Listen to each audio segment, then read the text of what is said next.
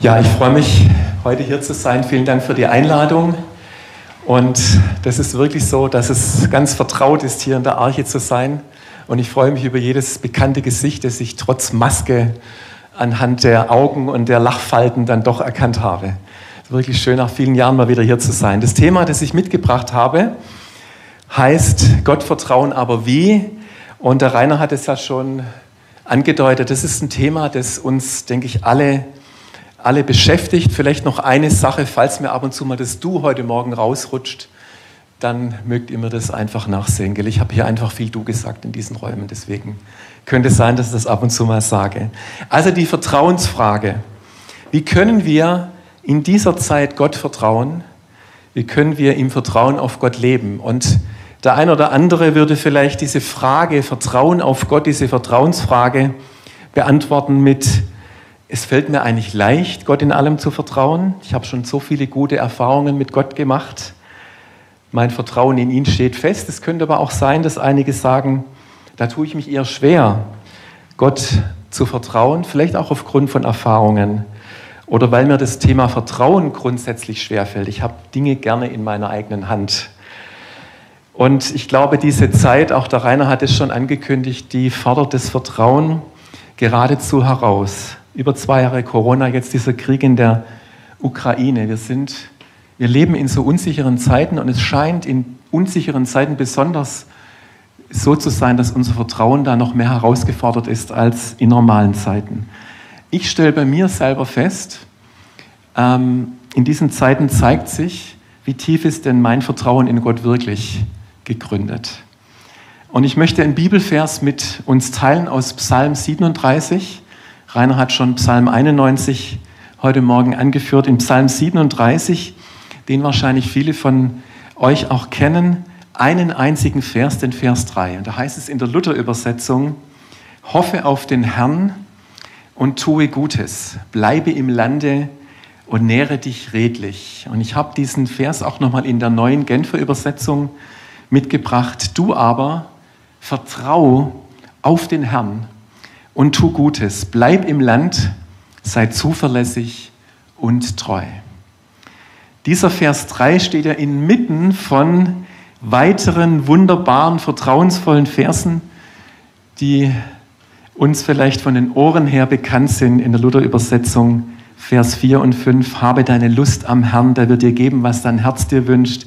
Befiehl dem Herrn deine Wege und hoffe auf ihn, er wird's wohl machen. Das ist dieser Psalm 37, wo dieser Vers drinsteht. Man könnte über jeden einzelnen Vers eine eigene Predigt machen. Ich möchte jetzt mal auf diesen Vers 3 mit uns schauen.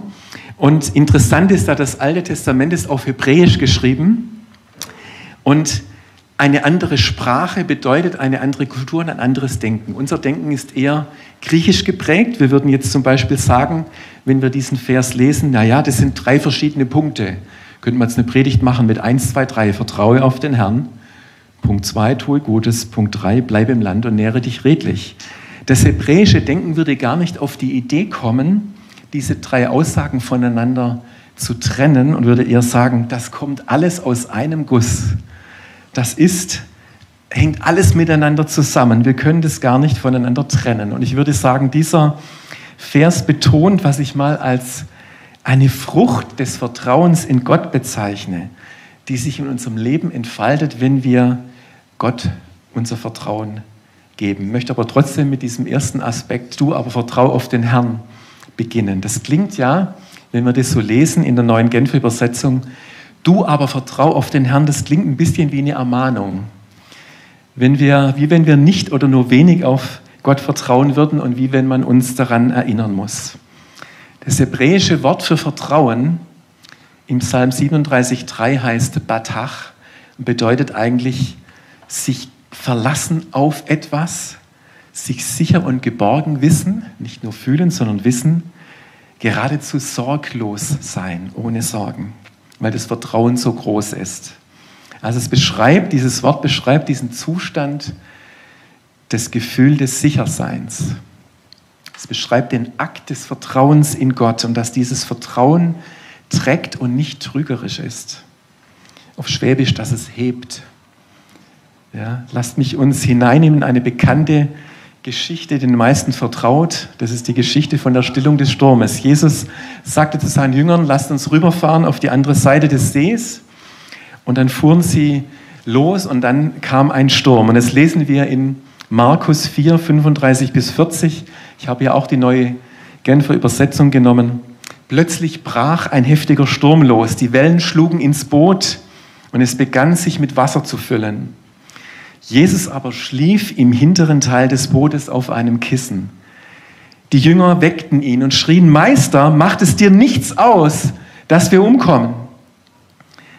Jesus stand auf, wies den Wind in seine Schranken und befahl dem See, schweig, sei still. Da legte sich der Wind und es trat eine große Stille ein.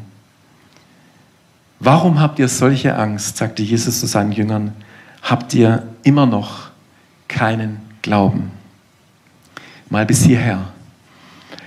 Dieser Sturm, der im griechischen Urtext Seismos heißt, da kommt ja auch das Wort für Erdbeben und Erschütterungen her, der war richtig mega. Das war ein großer Sturm. Und Jesus schläft auf einem Kissen. Und ich habe selber, als ich hier Kinderkirche gemacht habe, vielleicht sogar den Kindern erzählt, naja, Jesus war ja auch mal müde. Der hat oft nachts gebetet und der hat dann halt auch mal schlafen müssen. Und mittlerweile bin ich nicht mehr ganz so überzeugt davon, dass Jesus wirklich müde war. Natürlich war er müde, sonst hätte er nicht geschlafen. Aber ich habe mich gefragt, könnte es sein, dass Jesus in diesem Sturm den Glauben und das Vertrauen seiner Jünger auf die Probe stellen will. Die Geschichte hat ja ein Happy End. Jesus stillt den Sturm, aber es gibt Redebedarf hinterher. Es ist zwar alles wieder gut, Jesus sagt jetzt ja nicht, ähm, okay, alles ist wieder gut, jetzt haben wir eine schöne, chillige Überfahrt, sondern er fordert die Jünger heraus und fragt sie, habt ihr immer noch keinen Glauben? Hallo, das Wort Glauben heißt von der Wortbedeutung eigentlich Vertrauen, hat der Rainer auch schon gesagt, ja, dass es ganz eng miteinander verwandt ist. Jesus fragt seine Jünger eigentlich, vertraut ihr mir denn immer noch nicht? Und jetzt dürfen wir schon ein bisschen entrüstet sein, uns auf die Seite der Jünger schlagen und sagen, wie bitte? Bei so einem lebensbedrohenden Sturm, wie kann man da ohne Angst sein und einfach nur so vertrauen, Jesus? Also das musst du doch verstehen. Und ich dachte, was zeigt uns diese Geschichte? Und ich würde zweierlei sagen. Das eine ist die Gewissheit, egal wie die Umstände sind, egal wie groß der Sturm ist, egal ob es Kriege und Katastrophen und Krisen gibt, Gott ist immer souverän und er bleibt Gott. Er ist immer da. Ihm entgleitet nichts, ihm entgleitet nie die Kontrolle. Selbst wenn wir in Krisen fragen und auch jetzt vielleicht in dieser kriegerischen Situation fragen, Gott, wo bist du denn eigentlich da noch?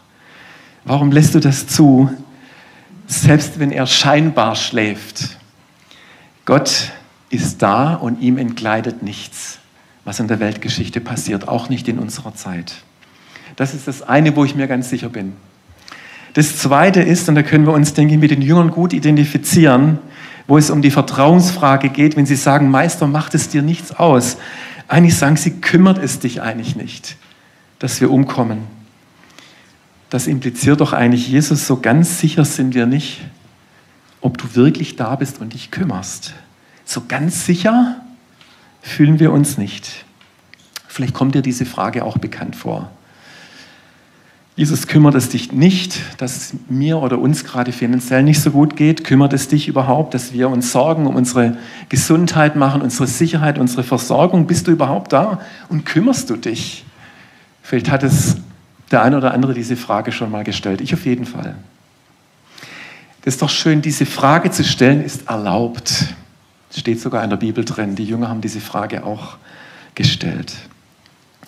Und ich kann jetzt nicht auf diese Frage zu tief eingehen, warum Gott Dinge zulässt. Das ist nochmal eine ganz eigene Predigt. Aber was ich glaube, ist zum einen, Gott ist absolut vertrauenswürdig. Und das Zweite ist, ich glaube, dass Gott möchte, dass unser Vertrauen in ihn wächst. Und Stürme und Krisen fordern das geradezu heraus.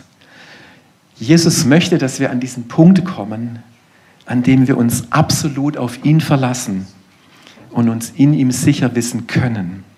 Ich nenne das heute Morgen mal einen Ort der Sicherheit, einen Safe Place, dass wir das in Gott haben. Und David, der jetzt nicht nur den Psalm 91 geschrieben hat, den du heute gelesen hast, Rainer, sondern auch Psalm 37, der hat auch den Psalm 18 geschrieben. Und nur ein paar Worte aus Psalm 18, wo David geradezu verkündigt, ich liebe dich, Herr, du bist meine Stärke.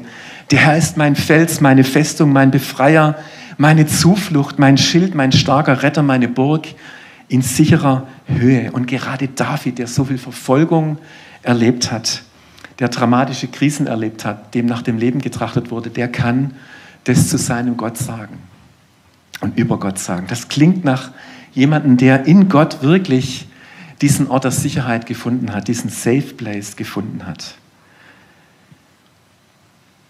Das zeigt, wenn wir Gott unser Vertrauen schenken können, können wir innere Ruhe und Frieden erleben in Situationen, die das eigentlich gar nicht vermuten lassen. Vielleicht haben das auch schon einige erlebt, weil wir wirklich diesen Frieden in unserem Herzen haben, weil wir wissen, Gott ist da, können wir auch in solchen Situationen ruhig bleiben und vertrauensvoll bleiben. Wir brauchen das alle. Vertrauen brauchen wir alle. Ich habe neulich ein Gespräch gehabt mit einer Familie, die haben mir über ihre Kinder erzählt. Die haben überhaupt keinen kirchlichen Bezug und die würden jetzt vielleicht zu Gott sagen, naja, eine positive Energie im Universum oder so, ja, wie das ja viele Menschen heute auf ihre Art und Weise ausdrücken. Und die haben mich dann überrascht damit, dass sie sagen, wissen Sie, wir segnen unsere Kinder jeden Tag vor dem Schlafengehen. Ich dachte, das ist ja spannend. Ähm, sie, ja, wir sind uns bewusst, wir können unsere Kinder nicht vor allem beschützen, wir kommen als Eltern an unsere Grenzen und so weiter und so fort. Und wir wünschen uns sehnlich, dass irgendjemand, irgendjemand im Universum für unsere Kinder da ist, der auf sie aufpasst, der seine Engel um sie stellt, dass sie ein gutes und sicheres Leben haben, in dem sie sich und ihre Gaben entfalten können.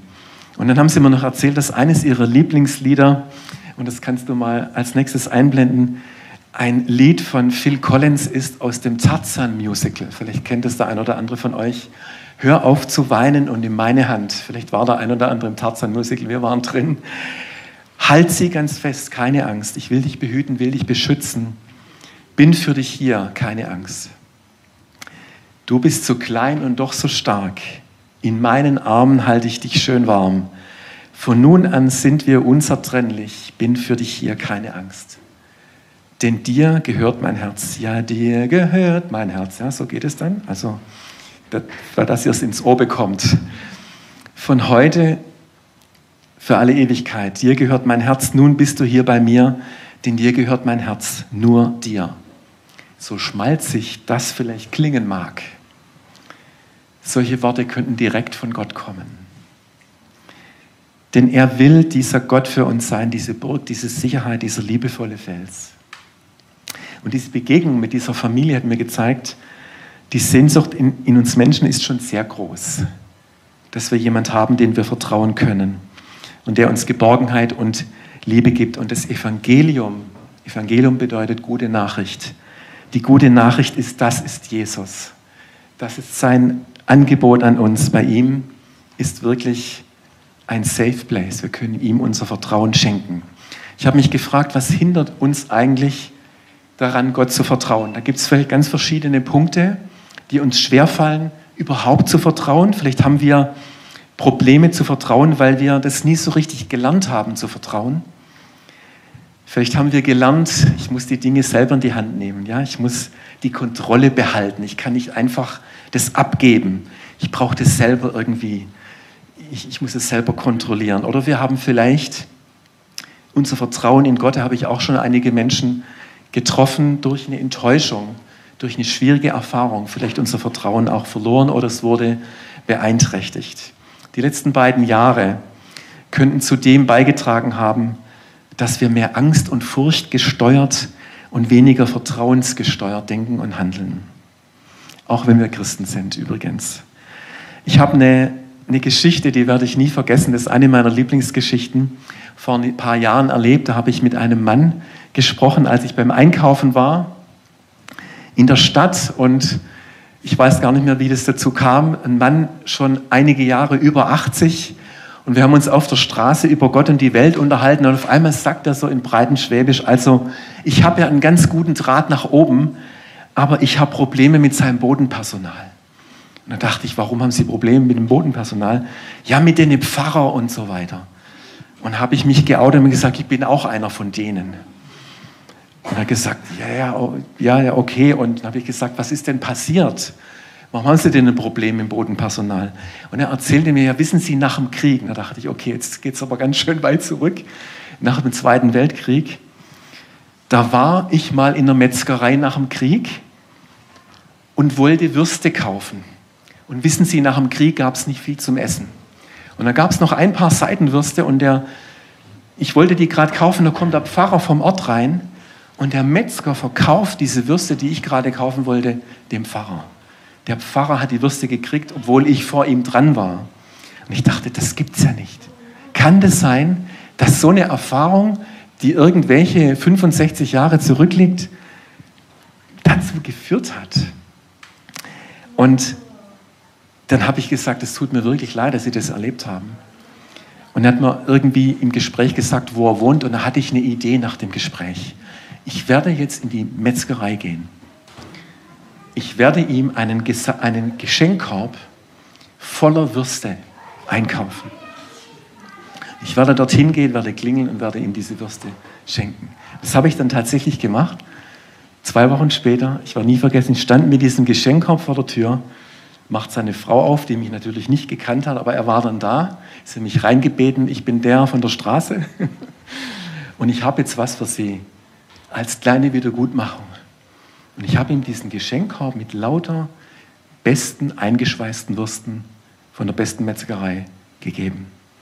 Und dann saß er da mit seiner Frau auf dem Sofa, werde ich nie vergessen, hat sich dann zu ihr rumgedreht und gesagt, jetzt sind wir schon über 80, aber sowas haben wir auch noch nicht erlebt. Und ich dachte, wow, vielleicht ein kleiner, ein kleiner Anteil daran, um auch Menschen zu zeigen, wie gut Gott ist wie großzügig Gott ist und dass er vertrauenswürdig ist. Und manchmal ist es so, dass uns so, und das ist ja eigentlich schade gell, und tragisch, dass uns so kleine Erfahrungen, so eine Erfahrung, die schleppen manchmal, schleppen wir das ganze Leben mit uns rum. Hallo, das ist manchmal richtig tragisch. Ich hoffe, dass er ähm, aufgrund dieser anderen Erfahrung jetzt auch anders denken kann. Kommen wir zurück nochmal zum Psalm 37. Vers 3, wenn du den nochmal einblenden könntest. Jetzt hieß es ja, ähm, vertraue auf den Herrn. Und jetzt heißt es, tue Gutes. Und tue Gutes heißt, tue Gutes. Und ich glaube, gute Werke fließen aus dieser vertrauensvollen Beziehung mit Gott ganz natürlich heraus. Momentan können wir wieder ganz viel Gutes tun, wenn ich nur an die Menschen in der Ukraine denke, diese großen Nöte, die sie haben. Es gibt so viele Möglichkeiten, Gutes zu tun. Aber Gutes tun heißt erstmal, es geht nicht in erster Linie um mich. Ich bin frei, weil ich Gott vertraue für mein Leben. Ich bin frei, über mich hinaus zu leben. Ich muss jetzt nicht Gutes tun, um gut anzukommen, um mein Gewissen zu beruhigen, sondern ich bin einfach frei, das zu tun, weil ich Gott vertraue. Ich glaube, das fließt aus diesem Vertrauen in Gott heraus.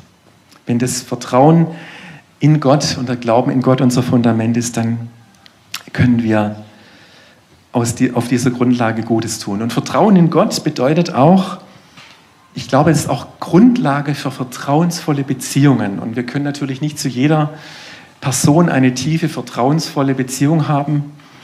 Aber Jesus hat uns vorgelebt, auch Vertrauen in Beziehungen zu leben und es berührt mich immer wieder neu. Ich denke, wow. Und jetzt kommen wir ja wieder in die Zeit, in die Zeit vor Ostern, in die Passionszeit. Judas hat Jesus noch einen Bruderkuss gegeben, bevor er ihn verraten hat. Und Jesus hat dieses Vertrauen ihm gegenüber bis zum Ende aufrechterhalten.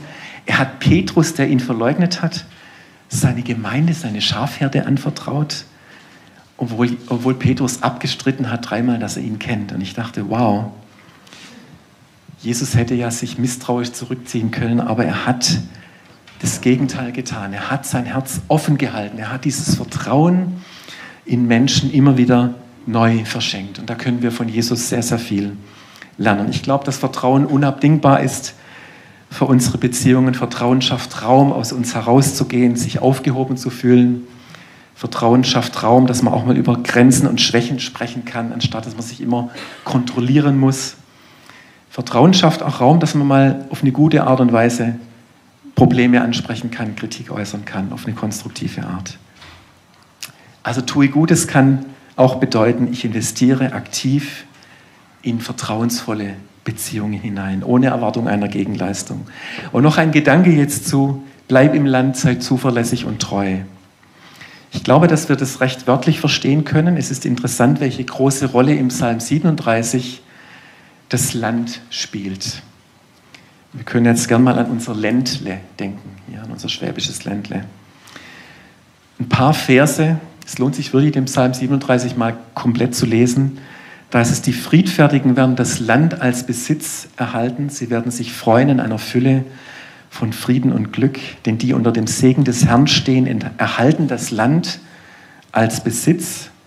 Und Psalm 37, Vers 29 heißt es, die nach Gottes Willen leben, werden das Land als Besitz erhalten.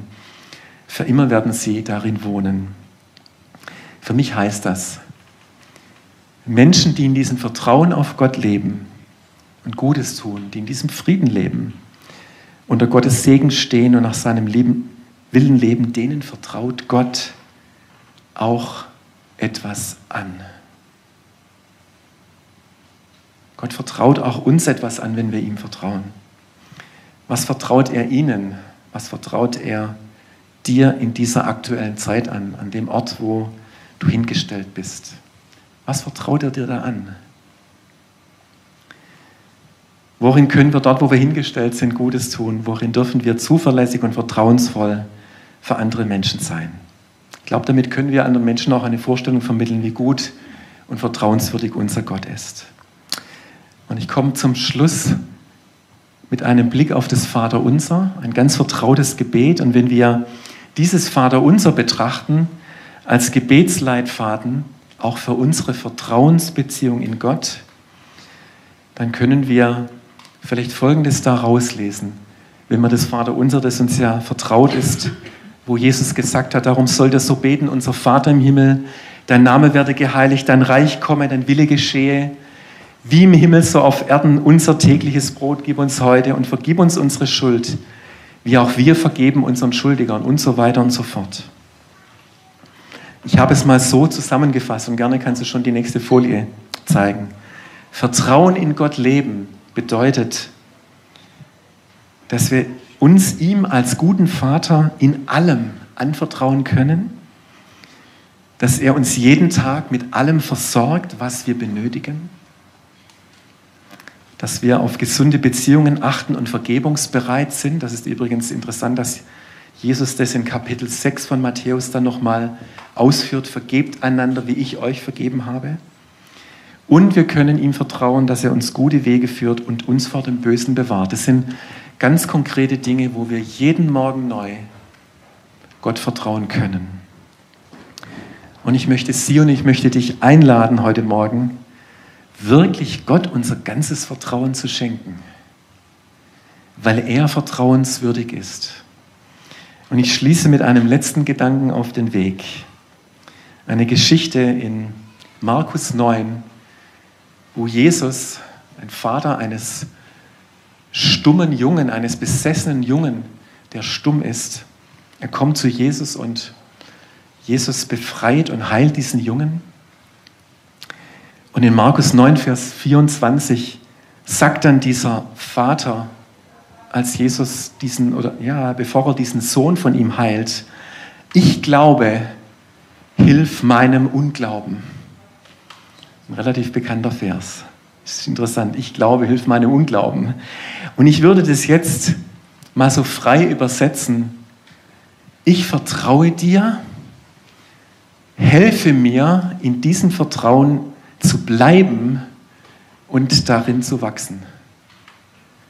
Vielleicht ist es gut, heute Morgen eine Entscheidung wie dieser Vater, der seinen Sohn zu Jesus brachte, zu treffen, eine Entscheidung. Vertrauen ist eine Entscheidung. es ist wirklich eine Entscheidung. Ich kann mich entscheiden, Gott, ich vertraue dir. Und das lese ich aus diesem Text raus. Es ist eine Entscheidung und zugleich ist es eine Bitte. Gott, lass mich auch in diesem Vertrauen wachsen. Ich bin auch ganz ehrlich, es gibt Bereiche, da habe ich noch kein so großes Vertrauen. Hilf mir darin zu wachsen.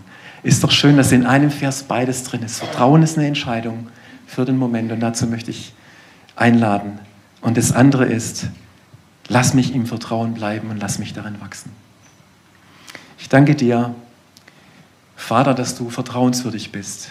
Ich danke dir, dass wir in dir einen Gott haben, in dem wir in allen Lebenslagen vertrauen können. Und danke, dass wir uns jeden Tag auch neu entscheiden dürfen, die das Vertrauen entgegenzubringen, auch wenn wir vieles nicht verstehen. Aber danke, dass du vertrauenswürdig bist und dass du uns zu Menschen machen möchtest, die auch vertrauenswürdig sind und dass durch unser Leben andere Menschen erkennen, dass du ein Gott bist, der gut und vertrauenswürdig bist. Dazu wünsche ich uns allen Gottes Segen. Amen.